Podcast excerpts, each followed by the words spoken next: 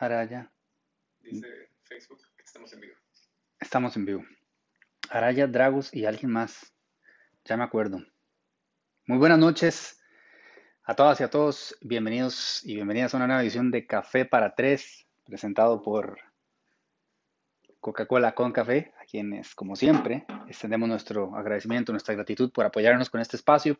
Hoy es 29 de julio del año 2022. Es una locura pensar que en este mismo lugar, hace ya año y medio, estaba sentado el doctor Müller avisándonos que lo que entendíamos como la ordinariedad iba a cambiar en nuestras vidas. Y él me acuerdo que dijo, por un año o incluso dos. Y aquí estamos, ya casi 18 meses de, de estar en estas. Eh, Voy a hablar muy poco de COVID hoy. Evidentemente, como todos saben, el país hoy registró, superó la, eh, cifra de 5.000 fallecimientos. Em, alguien me escribió un correo muy bonito hace unos días atrás diciéndome, vio que ya vamos a llegar a 5.000. En realidad es, solo un número porque todas duelen, todas importan, pero evidentemente... Em, como especie, los humanos, pues nos regimos mucho como con ciertas cifras, Santísima Trinidad, eh, que dan escala, que dan contexto. En el gran contexto no hay forma de ponerle, en el gran contexto de las cosas no hay forma de ponerle dimensión al dolor que ha sentido cada una de las familias afectadas por estas pérdidas. Yo creo que todos y todas conocemos eh, a alguien o que falleció o que lamentó una pérdida de esa naturaleza. Em, así de grande ha sido la dimensión de esto y, sin embargo eh, los especialistas en la materia nos recuerdan con, propiedad que bueno que el país ha logrado responder em, a la mejor de sus capacidades para evitar que esto tuviese una escala más grande en cuanto a pérdida de vidas humanas. Y, a razón de los números que hemos visto en otras naciones, evidentemente uno pues no puede tampoco dejar de reconocerlo, ¿verdad? Sin dejar de lado naturalmente el, dolor que nos genera lo que esto ha causado en todos, en la vida de todas y todos. Em, sin embargo, también el día de hoy trajo una buena noticia. Yo voy a empezar a recomendar números para los tiempos porque he venido pegando algunas cosas y es azar un poquito, ¿verdad? Evidentemente, y un, poco también de, dicen los gringos, wishful thinking, de, uno desear tanto algo que, lo llama. Eh, se permite esperar el mejor de los escenarios a partir de, por supuesto, ciertos datos y tendencias que le ayudan a uno a establecer algunos patrones eh, dentro de los cuales hay un margen de maniobra para deducir que es posible que se dé tal X o Y escenario. Así que mm, yo aposté a que esta semana iban a llegar eh, más de 300.000 de Pfizer y así fue. Creo que son como 310, 320 que se juntaron con como 180 por ahí, 170 de AstraZeneca y llegaron a dos hoy los dos cargamentos. Bueno, el de Pfizer debe estar por llegar. El de AstraZeneca llegó en la mañana. Entonces hoy recibimos 482.610 dosis. Eso es un montón y nos llegan caídas del cielo en un excelente momento, porque acuérdense que junio fue este, acongojante, a razón de que AstraZeneca no aparecía por ningún lado, COVAX ya sabemos cómo es ese cuento, y Pfizer pues sí, había bajado sustancialmente la cantidad de dosis que nos estaba enviando Así que el buen ritmo en el que habíamos entrado en mayo se perdió por completo. Ahí empezamos a aprender velas con la famosa donación de la que nos habló el Colegio de Médicos. Por supuesto, nos hicieron bailadísimos a todos.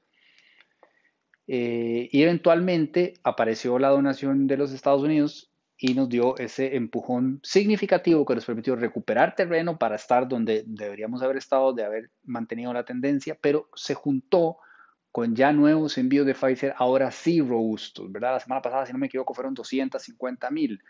Em, estas eh, más de 300 se juntan a las de AstraZeneca. Vamos a continuar al ritmo que venimos, que es formidable. Y, que puso fin a todas las especulaciones en torno a si se podía o no se podía. Claro que se podía, siempre se supo, siempre se dijo. Por supuesto que hay respaldo, por suerte. Esto estamos trabajando eh, todas y todos juntos del, sector privado. Eh, pero para la gente que dice, ¿por qué no empezaron así desde el principio? Porque en ese momento no se necesitaba, no habría hecho ninguna diferencia porque no había suficientes vacunas. Ahora las hay. Entonces, en buena hora, por eso, siempre rescato el, ejemplo de oxígeno, que han hecho un trabajo espectacular, pero muchos otros em, centros similares también. Ya ayer se dio el visto bueno para que las personas mayores de 20 años se acerquen a vacunarse. Esa es otra buena noticia. Por ahora, lo que estamos viendo en los distintos reportes, salvo algunas áreas específicas del país, particularmente la zona norte, algunos sectores del sector atlántico, perdón, algunos sectores de la zona atlántica, eh, hay mucho deseo mm, de parte de la población de ponerse la vacuna, ¿verdad? Este, la gente la está buscando. Todavía hoy me parece, sí, Alonso, nuestro querido, el último que quedaba de, de la redacción sin vacuna, se fue desde las 2 de la mañana a hacer fila y terminó vacunado como a las 11. O sea, la gente está respondiendo, todavía eso se sigue sintiendo, o sea, em, por todo lo alto, por así decirlo. O sea que no nos estamos preparando para un escenario complicado donde ya empiecen a de haber más vacunas que gente dispuesta a vacunarse. Hoy llegó una alerta de que Biden estaba diciendo que iban a pagarle 100 dólares a la gente para que se vacune. Santa Madre Teresa de Calcuta. Imagínense llegar a ese extremo. El hombre está claramente desesperado porque en Estados Unidos, ¿verdad? O sea, le dieron con todo, pero era una monstruosidad la capacidad que tenían para vacunar al inicio y llegaron a una cifra ahí, eh, más o menos a la que él había prometido, me parece como para junio, julio, creo que era el 60% de la población por ahí, y después se ha complicado, se ha complicado porque hay mucha gente que no quiere ponerse la vacuna, no le da la gana.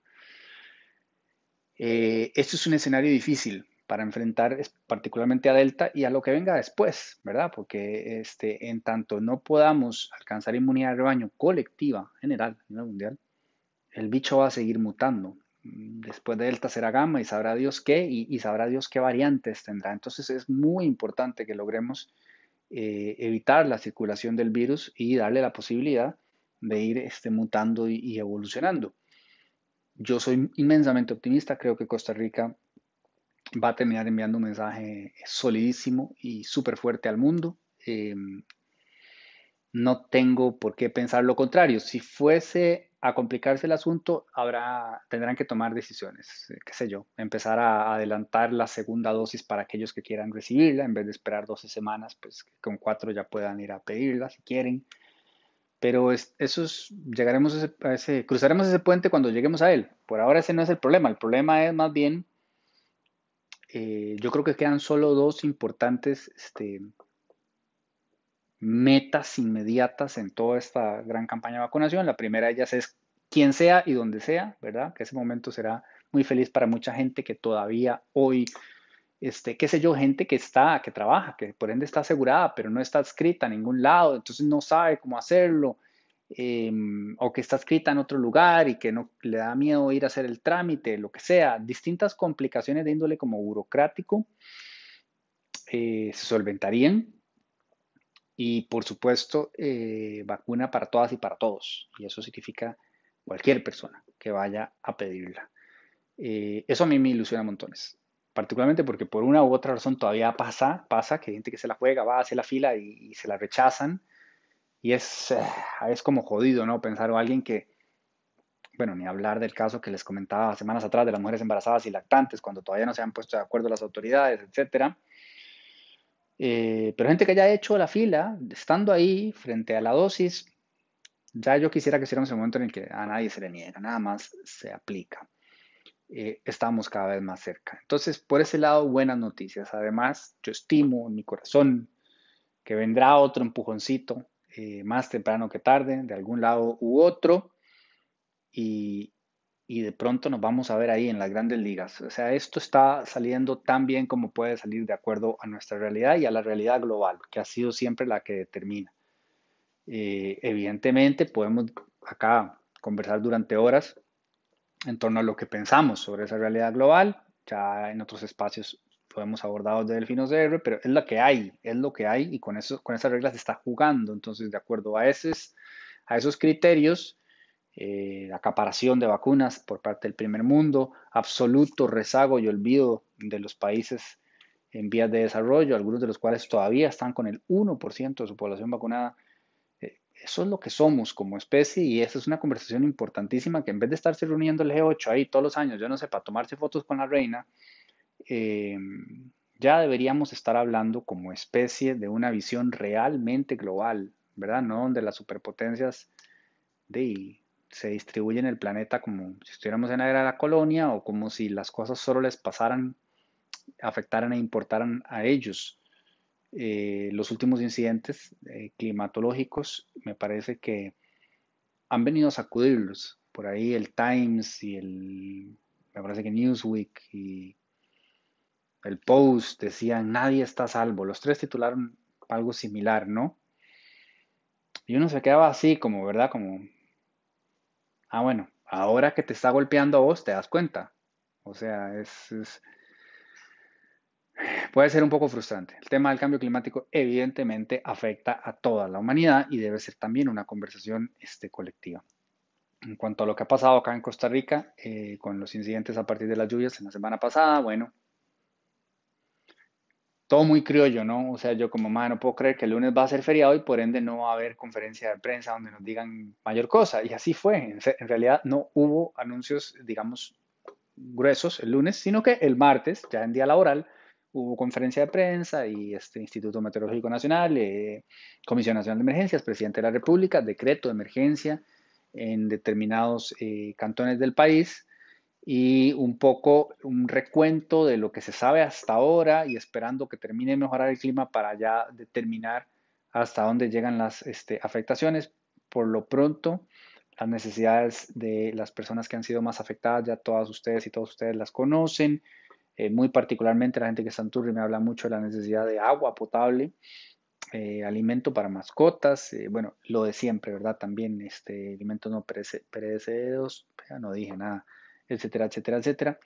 Eh, se han habilitado distintas plataformas para colaborar.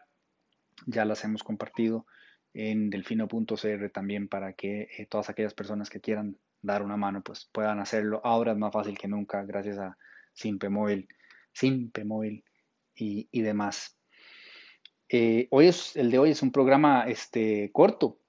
Esta semana ha sido muy tranquila. No hay una gran polémica que abordar producción se burla y me hace corto, porque siempre digo lo mismo, pero esta, esta vez es así. Esta semana eh, ha sido un paseo a nivel noticioso. Este, sí, en la Asamblea Legislativa eh, han habido algunos que otros bailecitos y ahí en el Poder Judicial también se está cocinando un bailezote, pero en el Ejecutivo y a nivel país, este, pues evidentemente eh, las dos emergencias, como bien las llamó el presidente, es lo que nos ha tenido ocupados, lo que ha surgido se ha ido informando, pero a nivel político no ha habido como nada muy fuerte. A ver, el PAC anunció que va a cambiar sus elecciones internas, ya no van a ser el 8, me parece que iban a ser, van a ser a final del otro mes, o sea, más largo todavía esto. Y Marcia González, rest in peace, porque ya no va a optar por la candidatura presidencial. Eh, aquí hago un, un paréntesis. Mire, usted que me escucha, usted trabaja con cualquiera de las 25 personas que voy a nombrar ahorita, porque hay más gente, este, más gente la de vida aspirando a la presidencia de la República. Tenemos demasiados. Usted trabaja con cualquiera de esas personas. Se me quiere pasar cualquier eh, información relevante of the record, escríbame con confianza, porque yo quiero tratar de entender qué es lo que está pasando, porque situaciones como estas uno dice, pero bueno, ¿qué pasó? Marcia entró como con toda la fuerza y tenía el respaldo de un sector importante dentro del PAC. Nótese que cuando yo digo sector importante dentro del PAC, el PAC es como muy pequeño. Entonces, sector importante pueden ser, no sé, 100 personas, pero es importante dentro del PAC. En escala PAC es importante. Eh, y era una candidatura, digamos, que uno decía, mira, ahí se movió, se movió el ruedo. Eh, pues no, se hace a un lado y se junta con Welmer. Entonces, bueno, dentro del pack siempre se ha sabido que hay como 27 mil tendencias, ¿verdad? Em, pero hay como dos marcadas, una que supongo que iría a la mano del continuismo, que sería la de Carolina, y la otra que es como la oposición dentro de, que sería entonces la de Welmer. Eh, yo decía, cuando la, semana antepasada pasó lo de Otón, ¿verdad? Qué desastre, man, qué desastre. Y Marcia fue la única que se animó a decir que mire. Ah, Marcia fue la única que se animó a decir esto, esto está mal. No al principio, pero eventualmente lo dijo. Yo dije, bien, bien, la madre se está desmarcando. O sea, porque era un espanto ver a toda la gente PAC nada más diciendo, no, no, esto es una persecución, es no, era una buena decisión, nadie estaba cuestionando los méritos del Señor, de esto ya hemos hablado hasta el cansancio, nada más es tener el mínimo de sapiencia política para saber que eso no era oportuno. Y ella sí lo dijo, entonces dije, bueno, se está separando, porque mientras tanto Welmer y Carolina juntos con un solo micrófono dando el apoyo a Tom. y yo, ok. Entonces, era una candidatura que que podía ser interesante y, dejó de serlo. quiero decir, ella misma se hizo un lado, así que va con Welmer, le ha dado la adhesión. Marvin se llama el cuarto, que trabaja en deportes. Ay Dios, yo siempre tengo problemas con nombres. Él continúa, o sea que ahora hay tres, y bueno, alguno de esos será la cara del PAC eh, para las futuras elecciones. Esas, dos noticias trascendieron esta semana, el cambio de fecha en las elecciones del PAC internas y la renuncia de doña Marcia. Y también eh, nos enteramos de eh, tres nuevas candidaturas a la presidencia. Dos de ellas previstas, una medianamente sorpresiva. Em, Dragos Dolanescu inscribió ya formalmente el partido político con el que aspirará a la presidencia, se suma a la carrera el actualmente diputado elegido con el Partido Republicano Social Cristiano, pero actualmente independiente. Cuando hagamos esas famosas este, reformas con las que soñamos y a las que siempre hablamos, en la forma en que vamos a elegir a los diputados y todo ese cuento, que siempre se queda solo en cuento, ¿verdad? Esa conversión hay que tenerla, la de los diputados independientes. Figura tan interesante eh, y tan numerosa, ¿verdad? Y y tan polémica. Entonces, bueno, él es independiente formalmente en este momento. Y ciertamente tan independiente es que no va con el Partido Republicano Social Cristiano, sino que va con su propio partido, cuyo nombre se me acaba de ir también, porque es que eh, mm, Unión Liberal, Unidos Podemos, eh, ¿cómo se llama el otro? Nueva Generación, Nuestro Pueblo, Agenda Democrática, eh, bueno, Restauración, Nueva República, o sea, son tantos. Em, a él se suma entonces el doctorcito. Santo Dios. Rodrigo. No, Rodrigo Rodolfo. Rodolfo Hernández, ¿cierto? Gracias, producción. Ve que usted hace la diferencia. Rodolfo Hernández, el doctor Rodolfo Hernández. Entonces a él, a él se suma el doctor Rodolfo Hernández que oficializó que se va a mandar de nuevo el sí con el Partido Republicano Social Cristiano, que inicialmente estaba en conversaciones con Rodrigo Chávez y dejaron de estar en conversaciones y entonces ahora el republicano va con, con el doctor Don Rolfo, Dragos va con su propio partido y Rodrigo va con su propio partido. Mientras todo esto sucede, la unión entre Alianza Democrática Cristiana y el Partido Liberal Progresista colapsa y entonces ahora Em, se llama PLP otra vez, pero con PLP más, como Disney más y Delfino más.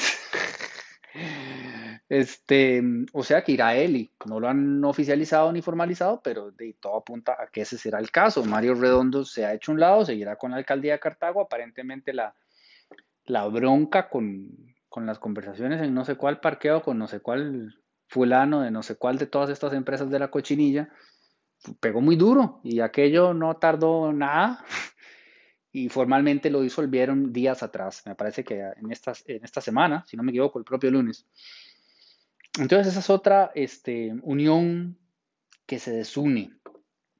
Em, y la bomba de la semana, santo Dios, es que Costa Rica no, no decepciona.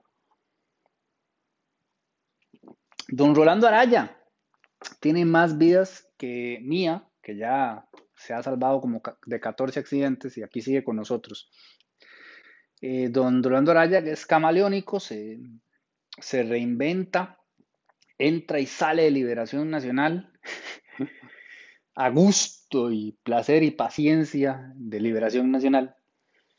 Y después de caer derrotado frente a José María Figueres en las elecciones internas de Liberación Nacional, se agarra con José María, que ha estado muy callado estos, estas semanas, así que debe estar estratégicamente preparándose para ya la campaña propiamente, si no me equivoco, arranca en octubre.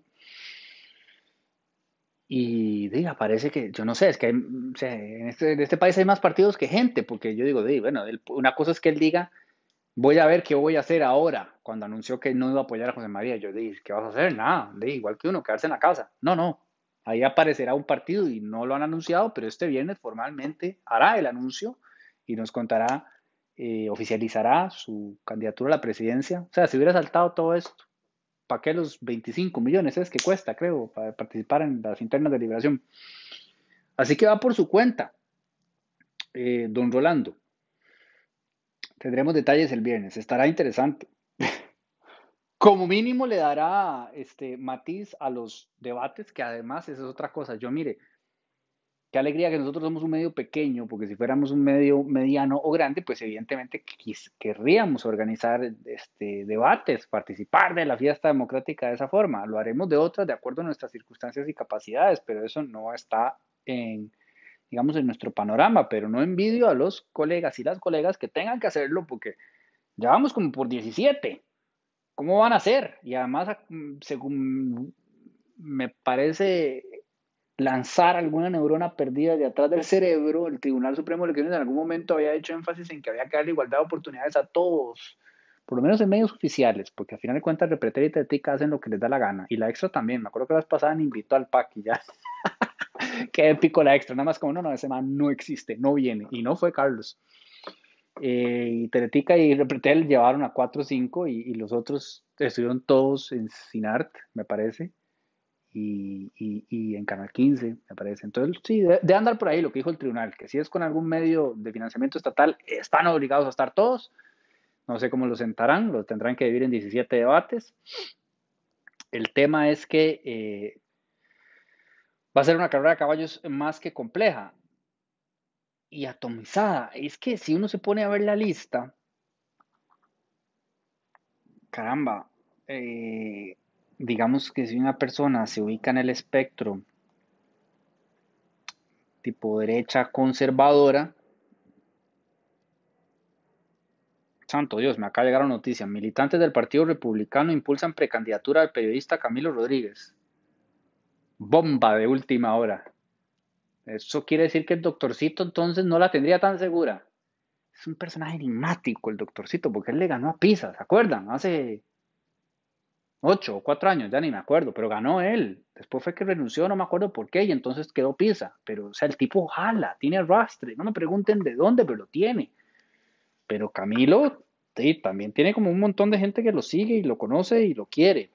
Así que se va a poner, si eso termina concretándose en una precandidatura, Santa Madre Teresa, eh, se va a poner eh, como agua para chocolate las internas del, habrá internas entonces del Partido Republicano Social Cristiano en, de esto me vengo enterando en ese momento. Decía que la derecha, digamos, más conservadora, se va a ver en una encrucijada brutal. Vamos a ver algunos de los nombres que tenemos por ahora, ¿verdad? José María Figueres, Fabricio Alvarado, Rolando Araya, entonces ya incorporado. Villalta no ha dicho nada, pero bueno, es evidente que el Frente Amplio presentará alguna candidatura. Rodolfo Pisa, no se nos olvide, él va también con un partido llamado Nuestro Pueblo. Linet Saurio con la Unidad Social Cristiana. Será Carolina o será Welmer por el PAC. Eh, don Rodrigo Chávez. Y el señor este Carlos eh, Valenciano por el Movimiento Liberal. Don Federico Malabasi con la Unión Liberal, que es el partido de Otto Guevara. Natalia Díaz con Unidos Podemos. Sergio Mena con Nueva Generación. Óigame, todos tienen como la palabra unión por ahí, pero es lo que menos hay. Este, son como 17 opciones de derecha, eh, conservadora, digamos. Aunque yo no sé muy bien, le pido a don Rolando públicamente que el viernes nos, explique cuál es su visión. O sea, socialismo cuántico, dijo alguien. que nos explique por dónde andan y, el arroz para entenderlo mejor, porque entiendo que no, o sea, no, no se alinea para nada con lo que propone eh, José María Figueres con Liberación Nacional. Así que será una propuesta en sana teoría muy diferenciada. Eh, a mí me interesa escuchar lo que tenga que decir este eh, el viernes don Rolando Araya y me interesaría más ver el rostro de José María Figueres cuando se enteró esta noticia hoy, pero esa exclusiva no la tengo. Eh, supongo que no le habrá hecho nada de gracia a esta movida y me imagino que en las, dentro de Liberación Nacional tampoco. El más reciente reporte de esta gente, enfoques, estudios de opinión, sacan uno mensual, el más reciente es de julio. Y bueno, habíamos comentado que en preferencia partidaria marcaba 70% de los costarricenses no tienen. Y yo creo que se queda corto, pero bueno. Bueno, Liberación como el, el más este, visible con un 15%, Unidad con un 7%, el PAC con un 4%, el Frente Amplio con un 1%, Nueva República con un 1% y todos los demás juntos un 2%. O sea, nada. O sea, en la elección puede pasar cualquier cosa, cualquier cosa, lo que sea puede pasar. Los partidos políticos se han convertido en figuras inmensamente este, intrascendentes y, y tan es así que aparece uno debajo de cada piedra y con eso basta entonces para presentar el nombre para la candidatura a la presidencia y por eso es que tenemos eh, eh, 347 personas optando por el puesto, lo cual no me deja de llamar la atención, digo, porque quien realmente en su sano juicio dice quiero ser presidente de este país, mis respetos a todas y a todos. Em, este estudio le mm, preguntó a la gente si conocían algunas de estas figuras. Nótese que como es hecho a principios de julio, algunas estaban, otras no, ¿verdad?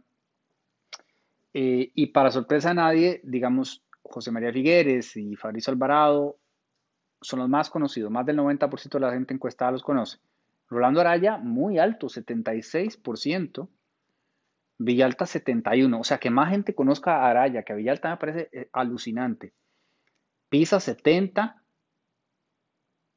Solo voy a mencionar los que están oficialmente participando, hago esa aclaración. Eh, Linet Saurión 44, que es muy robusto para una figura que recientemente no ha estado como tan vigente. Y de ahí para abajo. Eso incluye a Carolina Hidalgo con un 24%, a pesar de que es diputada de la República, Welmer con un 19%, Rodrigo Chávez 18%, este, el Valenciano 12%. O sea, el anuncio. Vea, Eli Feinsack tiene, aparece con un 8%. Eli tiene fácil cuatro años de estar yendo cuanto programa de opinión usted se pueda imaginar que existan en radio, escribiendo artículos, participando en red, discutiendo. Está muy vigente y muy activo. 8% dijeron conocerlo. Valenciano saca un anuncio donde le vuela fuego y llamará a las pinturas de los expresidentes de la República, 12% ya lo conocen. Sí, a bárbaro. Qué fuerte, maestro. Qué fuerte. Bueno, el dato es que toda esta gente eh, se reparte para su tristeza mm, opiniones muy desfavorables en la mayoría de las personas que dicen que les conocen. Tan es así que de las personas que en este momento aspiran a la candidatura, en este, digamos, estudio que es de julio, la única persona que tiene un saldo eh, positivo, es decir, eh, eh, le quitamos las opiniones negativas al, porcentaje positivo, es Linet. Queda con un 6%. O sea, 6 sobre 100. sí, es así. Ahí ya me mata Sebastián. Más 6%, por decirlo de ese modo. Perdón. Ay, no, qué espanto. Ese es Juan Diego. Linet lo que tiene es un 3%. Es la que está más alta de las personas que están participando ya oficialmente. Vaya pajo. Ese es el mejor, 3%. De ahí van para abajo. Menos 2, menos 4, menos 2, menos 4, menos 9, menos 7. Menos 26 para Rodolfo Pisa, cosa que me impresiona. ¿Cómo un Rodolfo es tan desquerido? Me llama la atención, realmente me llama la atención. Villalta tiene menos 17 y Rolando Araya tiene menos 6. Es un, es un porcentaje muy manejable dentro de lo que estamos discutiendo. Como todos andan por ahí, entre menos 5, menos 2, menos 8. Fabricio tiene menos 22 y José María tiene menos 52. Entonces, toda esta gente que dice que es un hecho que José María va a barrer o que... Caramba, yo no sé, por eso insisto, acá va a terminar pasando cualquier cosa. Ya quiero ver el de, el de agosto, al que todavía le va a faltar, ¿verdad? Porque no está claro con el PAC. Hay que agregar a Natalia Díaz aquí, hay que agregar a Federico Malavasi, a Sergio Mena, eh, a Dragos Dolanescu y al doctorcito también, que no aparece. Ahí nos iremos dando una idea de cómo se mueven las aguas, pero no tendremos paz hasta que se cierren ya oficialmente las inscripciones y sepamos, bueno, son estas personas. Y ahí tendremos mucho de qué hablar para ver quién logra entender mejor cuáles son las necesidades país, qué es lo que la gente espera de la persona a la que vaya a elegir, teniendo el cuidado de que no se aproveche de este momento tan difícil de crisis generalizada alguna persona tocada a sus cabales, eh, ahí, como lo hemos dicho en otras ocasiones, con un discurso beligerante y agresivo, que aparezca como verdad la mano dura y todo ese cuento, y terminemos después, este, vean que ya lo dijo el programa Estado de la Nación con su informe regional, que Centroamérica está tomando un virus peligroso, o sea, el auto, auto autoritarismo. Demonios.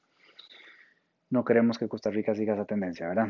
Entonces, bueno, en los 200 años de vida independiente, la gran celebración del Bicentenario, ojalá podamos tener una campaña electoral de altura, ojalá podamos tener debates marcados por el respeto, por las ideas, por la eh, respetuosa y enfática confrontación, ¿verdad? Porque tampoco para ir a hablar papaya, pero que quede bien claro qué propone cada quien y cómo pretende hacerlo. Eso es todo por hoy, no hay mucho, como les dije, que una semana tranquila. Me dicen que ya que estás parándolo, que te comunique que vaya parando porque en minutos compite Drummond y hay que verlo. Muy bien, nos vamos todos a ver a Drummond que ya compite. Eh, sigan la jornada en redes, han venido haciendo un trabajo extraordinario cubriendo las Olimpiadas. Estamos orgullosísimos de Luis Diego. Este, y vamos todos para Repretel, que me parece que son los que tienen la, la señal este, en exclusiva a las Olimpiadas a ver a Drummond, los mejores éxitos a todos nuestros atletas y todas nuestras atletas. Corazonzote y respeto, gratitud y cariño. Que estén todas y todos muy bien. Muy buenas noches. Gracias Coca-Cola con café. Nos vemos el jueves que viene.